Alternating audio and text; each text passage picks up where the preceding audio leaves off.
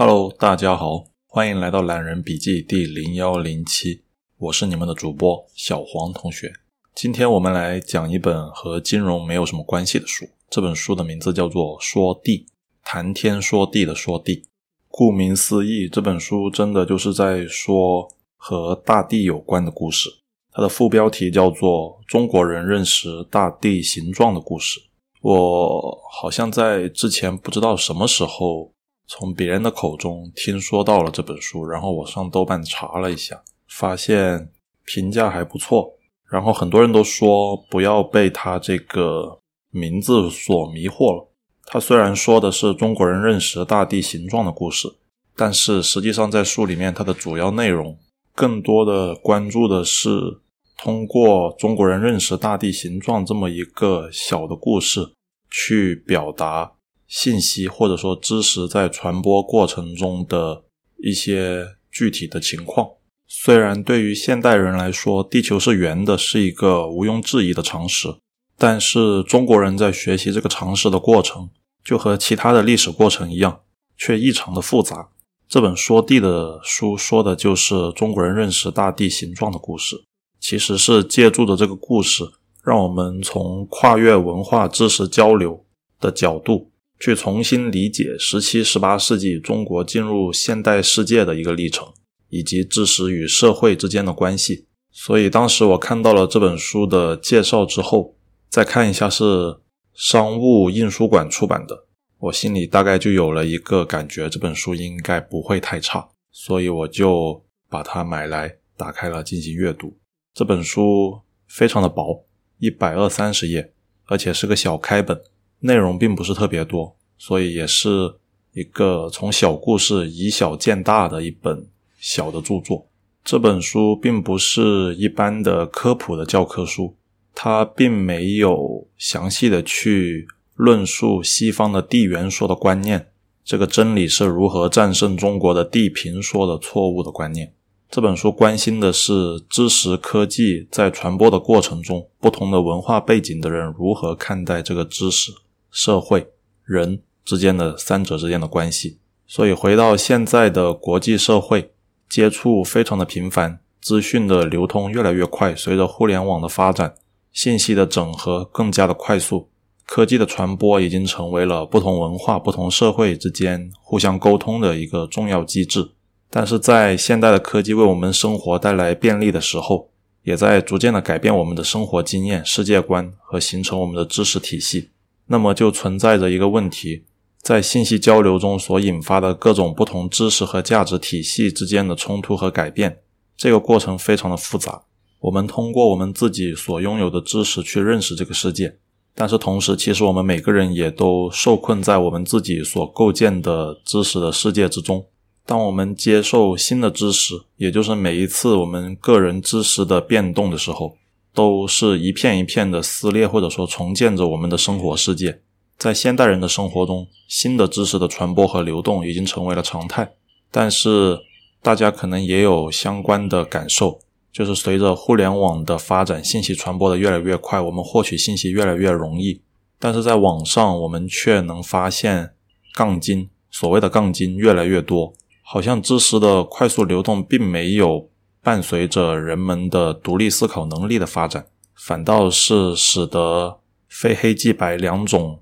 互相对立的观点更加的明显。感觉现在的互联网世界割裂的越来越厉害。我个人觉得，这可能是和互联网厂家的信息推送机制有关。现在的厂家为了流量，它能够通过大数据计算你喜欢看什么样的内容，然后反复的把你喜欢看的内容推送到你面前。这样的好处是能够获取用户最大量的点击，但是这却是以牺牲用户的认知能力，或者说所获取的客观信息作为代价。作为用户，我们以为我们所接触到的所有的知识就是整个世界，但是其实这是互联网公司在背后通过大数据计算精准推送给我们的信息，这并不是世界所有的样子。所以说，随着信息越来越容易获取，我们反倒要越来越谨慎的去筛选自己的信息来源，正因为信息太过容易获得了，所以其中必然会掺杂着大量的垃圾信息，或者说没有什么价值的信息。在现在的互联网平台，起码对于我个人来说，我是会严格的筛选我的信息来源。如果我发现网上所谓的大 V 或者说所谓的新闻平台发布了一些类似于百度头条号，或者说和今日头条 UC 浏览器这种类似于比较 low 一点的标题党的新闻的话，我会果断的对他们取消关注。因为一个人最宝贵的就是时间，每天的精力都非常的有限，我不可能把自己的时间浪费在一大堆的低效无用的消息中去进行信息的筛选。但是反过来说，这却又是一个让人很无奈的客观的现实，就是这一些所谓的标题党，他们的流传的广度和范围，一般都远远的大于优质的消息的传播度。所谓的造谣一张嘴，辟谣跑断腿，在网上我们能够看到不真实的造谣的消息的，或者说标题党。一般都能有上万的转发量，但是真正的辟谣可能只有一两百的转发量，所以说这也是没有办法的一个事情。关于群众的认识和大部分人的行为方式，有一本非常著名的书《勒庞的乌合之众》，其实里面说的非常的清楚。有机会的话，我们可以来说一下。但是这本书因为太有名了，我估计很多人可能都已经听过。所以也不一定会放在这个播客的议事日程里面。好的，我们说回这本书的内容。现在我们所谓的现代化的观点，其实它的本质上是以接纳西方科技的程度来作为衡量的。也就是说，其实我们现在认为的现代化，一个国家如果它是现代化的。那么我们的恒定标准就是说，它接纳了所有的西方的科技，或者说接纳了很多西方的现代科技。这其实对于非西方国家来说，是不是太公平的一个观点？因为并没有谁来说西方的东西就一定是好的，而所谓的非西方国家的观点就毫无价值。这一套评价体系其实都是从西方作为起源的。当然，这样的评价体系其实是有它的历史原因的。因为自从十六世纪以来，科技传播和欧洲势力对外的扩张，尤其是近代十九世纪，世界各个国家都争相引进西方的科技来强化自己国家的力量，所以逐渐的形成了我们现在这个世界以西方强权的科技文明作为评价的这么一个标准体系。但是这样的背后会对。每个地方的本土知识和本土的传统造成强烈的冲击和破坏。现代化的所谓的论述，也是首先假设了现代人的认识模式、现代人的知识是进步的、有效的和理性的，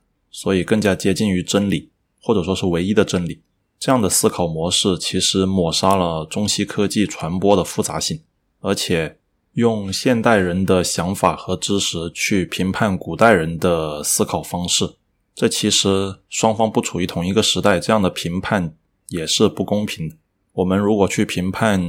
古代的一件事情，我们一定要把自身放到那一个时代中，放到当时的历史背景中去进行评判，否则的话，往往会丧失我们自己的客观性。比如说，哥白尼当时提出的日心说。在我们现在看来，其实是非常幼稚的一个观点。太阳怎么会是宇宙的中心呢？但是，当我们把自己放到当时地心说的一个历史大背景下，我们就能够理解哥白尼提出日心说这个观点，其实已经是非常大胆而且非常超前的一个理论了。在《说地》这本书中，他并不关心具体的某一个知识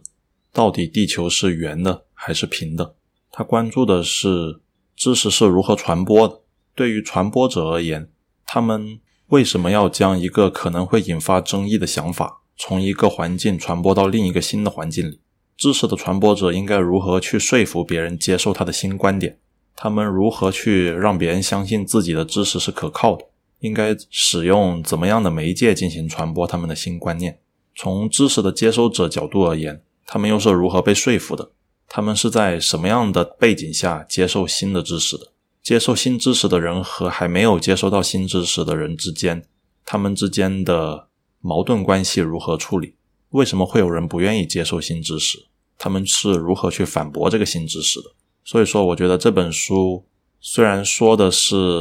大地的形状，但是读懂这本书却有利于我们更好的理解现在互联网的生态。再往大一点来说，包括现在中国的东方文化和现在欧洲、美国的西方文化。其实，随着二零二零年的到来，这二者的冲突也是变得越来越明显。当我们了解了知识是如何进行传播的时候，我们或许能够更好的理解东方和西方的不同文化背景，能够做到更好的包容与互通，而并不是像美国特朗普所说的全球化已经结束。我觉得君子和而不同，兼容并包才是硬道理。一味的走。冷战路线其实对大家都没有什么好处。再回到这本书的内容上来，我们首先来看一看当时的西方为什么要向中国输送地球是圆的这样的一个知识信息。在书中说的很简单，就是因为西方他们为了传教，所以当他们的传教士来到中国之后，他们很惊讶的发现，当时的中国人并不知道地球是圆的这一个事实。当时的中国人还以为地球都是平的，所以传教士他们就认为可以通过先把先进的文化知识传送到中国，然后树立起他们的权威形象，从而把西方的那一套宗教传送到中国来。所以说，他们传输地球是圆的这个知识到中国的背景和目的，就是为了传教的需求。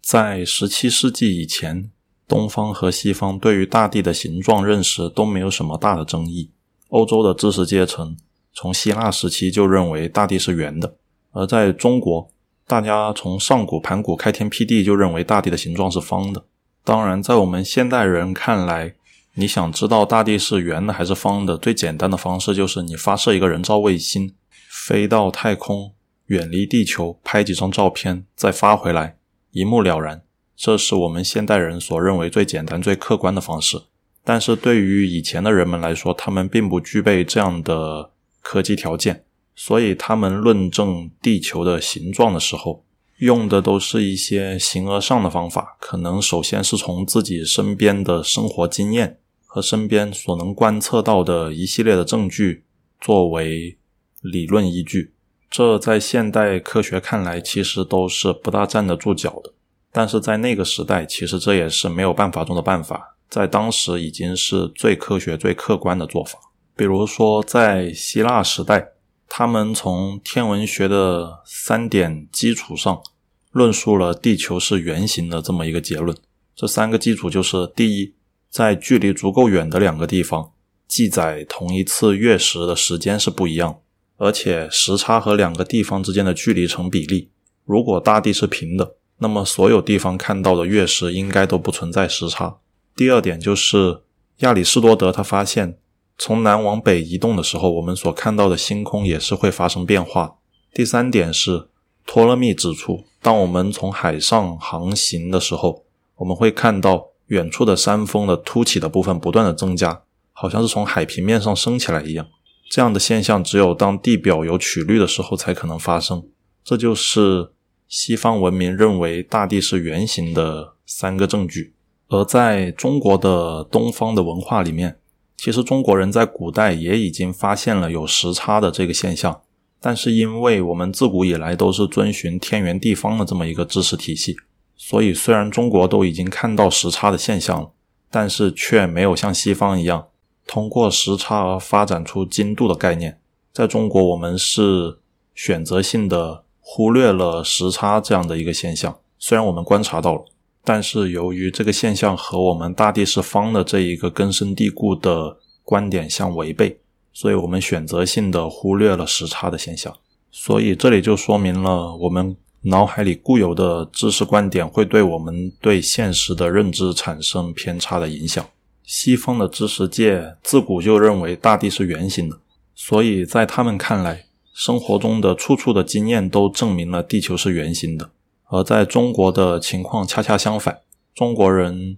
“天圆地方”的说法深植人心，所以即使我们看到的现象和西方人一模一样，但是我们也并不会想到地球是圆的，反倒我们可能会从大地是方的这个角度去进行解读。所以，当西方的传教士把地缘说介绍进中国的时候，有关大地形状的争议慢慢的就起来了。当时的西方传教士为了在中国传播天主教，首先他们必须要吸引上层的社会人士，其实最好就是直接能够吸引到当时的皇帝。在一个封建集权的社会，你想改变社会上的一些知识结构或者说风气习俗。最好的就是通过皇帝自上而下的强行推进，这样效率是最高的。但是作为一个外国人，你想接触到皇帝，其实并没有那么容易。首先，你可能或许需要通过一些比较上层的一些知识分子和社会人士，才能慢慢慢慢的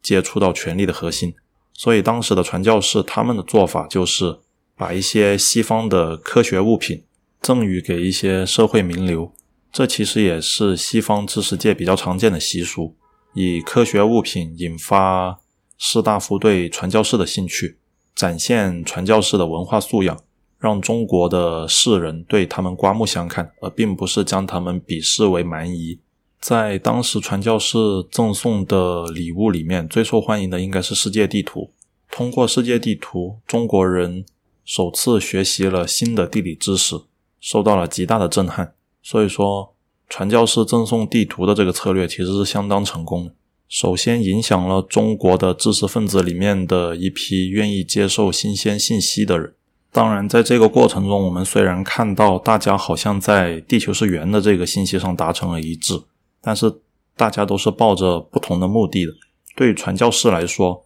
他是为了传播他的天主教，所以说我们可以认为他其实是夹带私货的。比如说，他在传播。地缘说的过程中，他可能会去嘲笑佛教里面的地平说的这个概念。而对于愿意接受地缘说的当时的中国文人来说，他们可能一开始也只是觉得这些来自西方的信息，或者说来自于西方的世界地图是一个新奇好玩的东西。他们可能并没有什么特别的想法，只是觉得无论大地是圆的还是方的。只要能自圆其说，似乎都是可信的。当然，也并不是说西方的传教士通过世界地图，那么他们所有的关于地球是圆的说法，在中国都会得到接受。传教士的世界地图只是为中国人提供了一个新的思路和新的想象空间。而对于中国人来说，其实当时的中国人是结合了中国的传统文化，在传统的意象中。去想象这个新的世界，所以在知识的传播过程中，知识的接收方其实是存在着好几种人的。第一种是完全无条件的去相信新的知识，这种人对于知识的传播者是非常的信任。这有可能是因为知识传播者他自己树立了一个比较高大上、比较伟光正的一个形象。又或者，知识的传播者在传播他的知识过程中，拉上了其他的名人对自己作为背书，所以这就导致了我们知识接受者中存在着第一种人，他们对新的知识无条件的相信；而第二种人就是他对新的知识保持一定的怀疑态度，觉得有可能是真的，或者有可能是假的，反正他两种说法都可以接受，只要你能够自圆其说。而第三种人就是对新的知识持一个完全的批判态度，这种人可能是出于他自己个人利益的维护，又或者是出于一些其他的利益相关的想法，他就是不相信新的知识，他觉得老祖宗流传下来的祖宗之法是不可能改变的，也不能被改变。对于第一种人和第二种人，他们都是接受或者说有限度的接受了新的知识。我们在这就并不再细说了，在这说一下第三种人，他们为什么无论如何都不愿意去接收新的信息和知识？这其实很简单，说到底还是个人认知或者说个人利益受到了挑战。因为如果他承认了地球是圆的，那么就意味着他承认了以中国为中心的天朝的秩序已经受到了挑战，而且挑战者是来自于。西方的蛮夷，来自于中国人以前从来没有接触到的外部世界和西方文明。所以说，面对西方的传教士，他们会非常本能的去抵抗西方传教士的地缘说。这些反对地缘说的人，认为伴随着地缘说而带来的西方的宇宙观会颠覆我们天朝的秩序，所以他们要坚持提防西方蛮夷信息的入侵，并且强调中国在世界的中心位置不能改变。这在我们今天看来当然是非常幼稚可笑、非常固步自封的一种做法，但是在当时的背景下，人出于维护自己国家和自己的利益。有这样的做法和想法，其实也是再自然不过的事情了。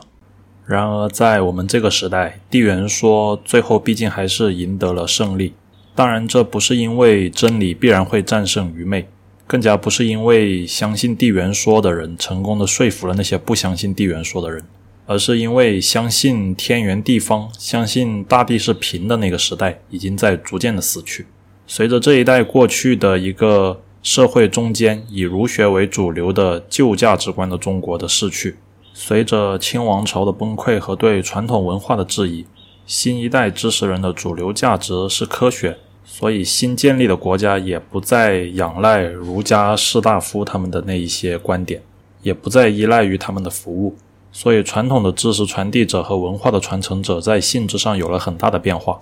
知识传递的方式和内容也有了很大的不同。新式教育的普及，把视为是科学事实的地缘说，由教育书籍、卫星图片、电视等等传给了新一代。在这一个结构性的文化的变迁中，地球是圆的，逐渐就达成了新一代中国人的共识。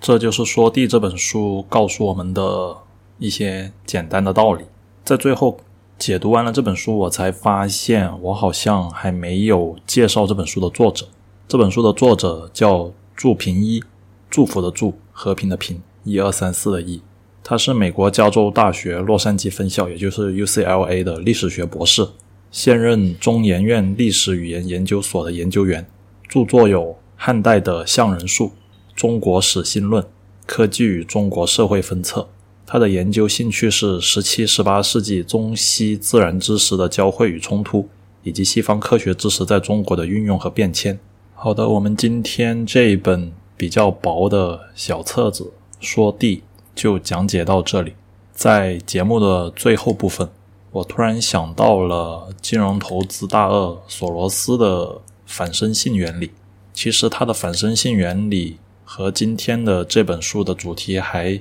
挺吻合的。索罗斯的核心投资理论反身性原理，其实简单来说就是。投资者和市场之间会有一个互动的影响。投资者根据他自己所掌握的信息和资讯和对市场的了解，来预测市场未来的走势，并且根据他自己的预测结果进行行动。而投资者自己的行动反过来又会影响和改变市场原来可能出现的走势。二者不断的纠缠，不断的相互影响，所以根本不可能有人掌握到完整的市场信息。再加上投资者他自己，同时会因为个人的原因，受到市场中其他信息的影响，让他对市场产生偏见。其实网上有很多人说索罗斯他的反身性原理不是很好理解。索罗斯他自己本身是研究哲学的，他比较赞同的是卡尔波普的那一套哲学理念。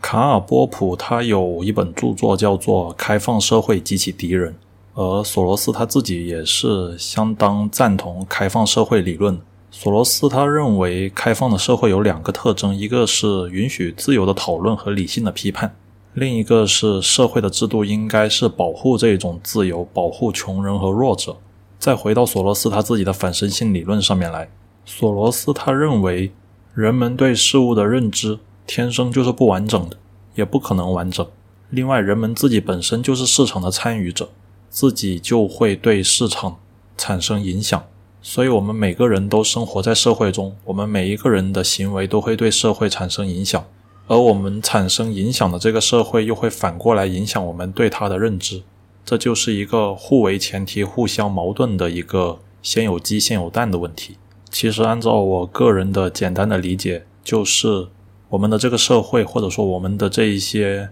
所谓的真理和信息，他们是属于客观存在，而我们对他们的认知就是我们的主观意识。所以在政治学上面来说，这就是一个客观世界和人的主观意识，或者说人的主观能动性是二者之间的关系。对于人们认识世界来说，人的主观能动性有两方面的含义：一个是人们可以主观的去认识客观的世界；第二个是在认知的指导下能够去改造这个客观世界。这二者是一个矛盾和统一的结合体。单纯的说理论可能有点抽象。但是我们举一个金融上面最常见的例子来说，其实就很容易理解。什么叫做反身性原理？就是一个银行它本身经营的好好的，没有什么问题，但是由于市场上有人造谣，或者说有人觉得银行会破产，他就在网上也好，或者说在小道消息也好，不断的去发布这个银行可能要破产，我们要赶紧把存款取出来这样的消息。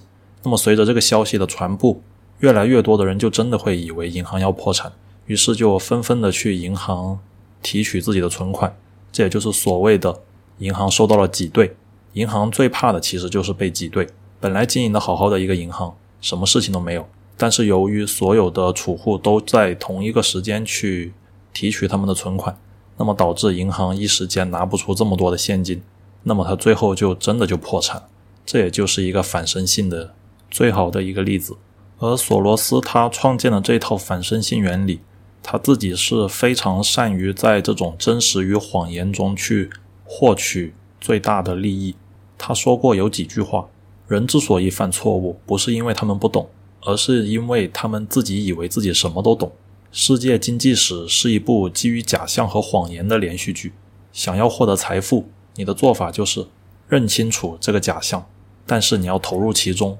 然后在假象被大家都所认知之前，悄悄地退出游戏。当一件事情有人参与的时候，参与者对世界的看法始终都是片面的、歪曲的，而这些歪曲的观点又能反过来影响到和这个观点有联系的事情。所以，错误的观点总是会导致不适当的行动，从而影响这件事情本身。索罗斯他的做法就是，他知道这是一个假的事情，